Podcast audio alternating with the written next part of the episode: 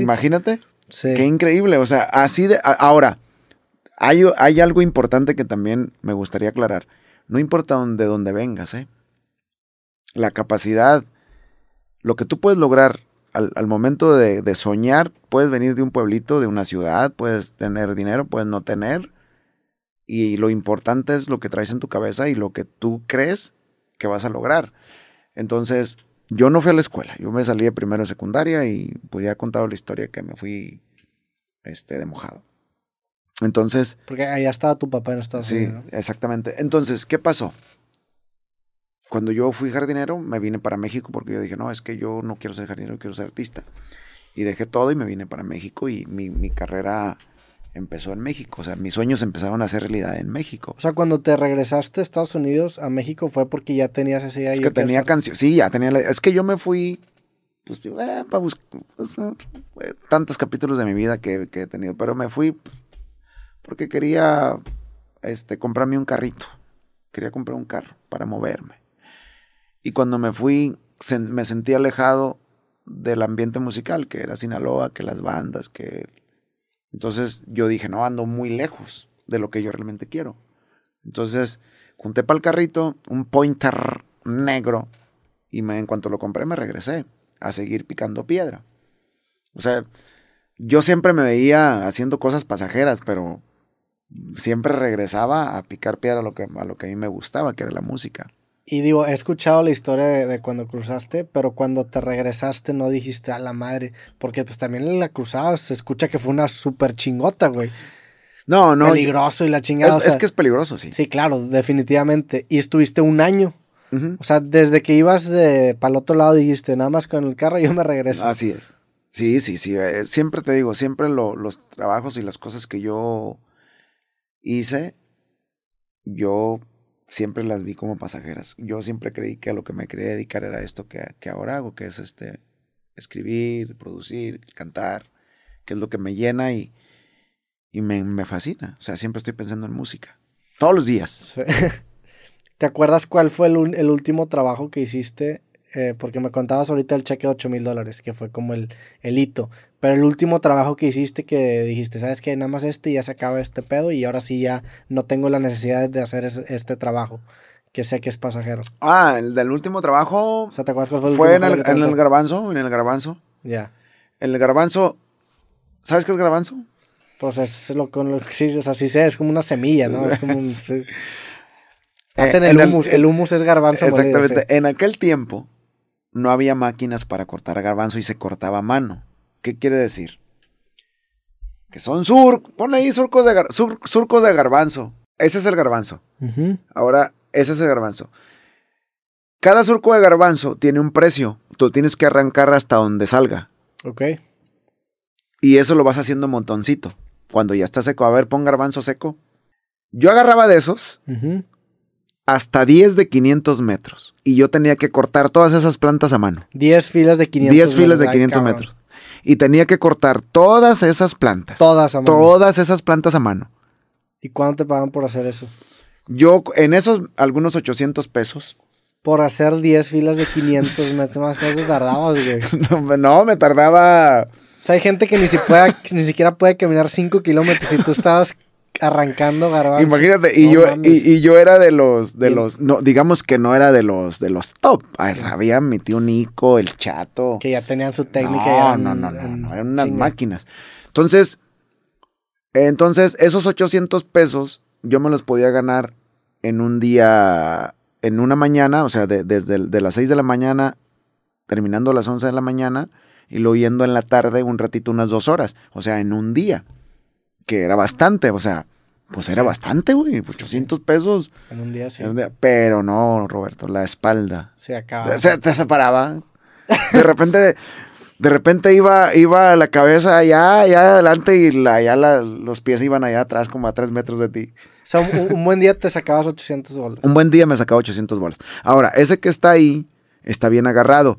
Yo cuando agarraba, cuando pone esta que está acá, la otra, ¿Está? esa. Cuando yo agarraba esos, era cuando estaba así como ese, que lo ves que está un poco más ralo. Me explico, entonces había chance de avanzar más rápido. Creo que ese es de. Que De- hay, parece hay- de hay más huecos. Exactamente. En esos era cuando sacaba 800. Ya. Que era más huecos, más ralo, más blando. Cuando es de temporal, se riega con la lluvia. Entonces la planta no está pisada por las, por las llantas del tractor. No, no está pisada, entonces es más suelto. Entonces yo agar- sacaba 800 pesos cuando era de, de temporal. Sí, porque cuando el tractor las Pero pisa cuando era, más- cuando era parcela de riego, que, el, que lo que había, que la regaban y que. Y eso, eh, el temporal es por cuando llueve. Tiran Sí. semillas y llueve. Y se- si llueve, se hace. Y si no, no se hace.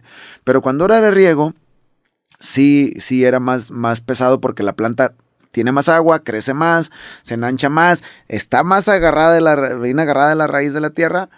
Entonces era más pesado. Y te confieso que cuando era de riego no agarraba, no agarraba 10, agarraba 5. Sí, sí, sí. 5. ¿Y cuando te fuiste a Estados Unidos, qué hacías? Eh, en los Estados Unidos fui, fui jardinero.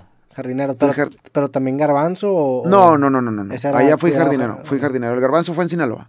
Ok. Jardinero de, de casas. Sí, de casas. De casas. De eran los que traía la maquinita y bien. y cortaba el, el- con la orillita y luego que la- con el de este para tirar las hojas y que podar y que todo eso. Te fuiste a, California, ¿no? A Oregon. A Oregon.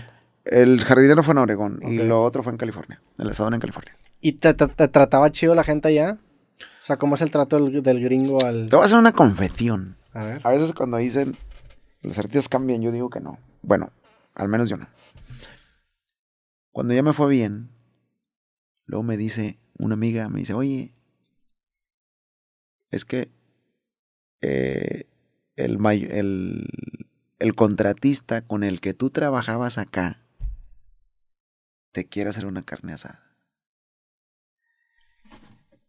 Le dije, pues me la hubiera hecho cuando andaba trabajando Sí, ahí. ¿Sí me explico? Claro. Le dije, no voy a ir. Me dijo, ¿por qué? Le digo, pues es que me la habría hecho cuando, Sí. cuando andaba Aparte ahí. era hasta Oregon, ¿o dónde era? No, el de esos era en California, Ah, en en el salón. Le digo, ¿por qué no me la hizo cuando andaba trabajando ahí? ¿Sí me explico? Sí. Entonces, es increíble. Bueno, a, a veces, pues uno se tiene que convertir en, en alguien para que te quieran hacer una carne asada. Que obviamente lo hacen por orgullo y por saber que anduve trabajando ahí.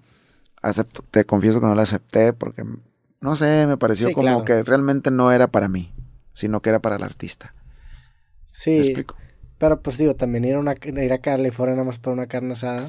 Sí, Es que yo andaba Ah, yo por fui a visitar a, la- a unos tíos que andaban por allá, ya con la visa y todo, ya artista. Y yo iba, de repente yo tenía gira este, en California o en Oregon, alguna, y yo pasaba manejando por ahí, pasaba a, a saludar a mi tío Luis, a mi tía Lolis. Y también para ir a ver a mi papá y a, y a mis hermanos. Entonces, este, en algún momento que yo andaba por ahí cerquita, me dijeron, ay, que sí, pues no habrá manera, en la, tal, tal día, te quiero hacer una carne asada. Le digo, no, usted ya, ya, usted ya no tengo ganas de carne asada, ya. Entonces pues, sí, sí me pareció. Pero Además, vaya, siempre fui indiferente, güey. O sea, vaya siempre, trato era de indiferencia, sí. siempre le fui indiferente al contratista. O sea, el contratista nunca supo que yo anduve ahí, nunca me vio, nunca me volteé a ver. Siempre fui O sea, le dijeron de que, ah, mira, un güey que trabaja. Yo creo que, yo creo que le han de haber dicho. Sí. sí. Yo creo que le han de haber dicho, ah, él trabajaba aquí. Oye, ¿y en, y en tu pueblo? Es más, perdón.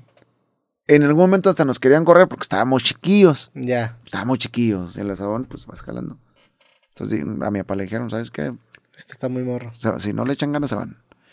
Entonces ya después cuando nos va, me va bien en la vida, que, que una carne asada. ¿No? ¿No? A- además, luego no sabes cómo manejarlo.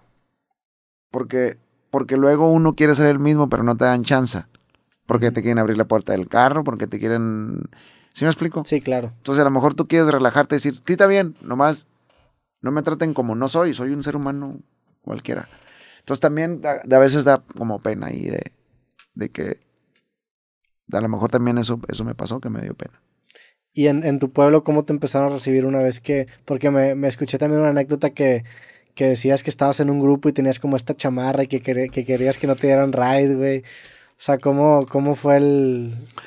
Y luego, güey, cuando ahora me contaste también que llega, cuando compraste el, el carro, que creo que era un Fiat, me dijiste, que llegaste pitando de que... el, de el este, el Impala. Ajá, el Impala. Mira, cuando eh, todo el mundo decía que yo estaba loco, ¿no? En el rancho de alrededores.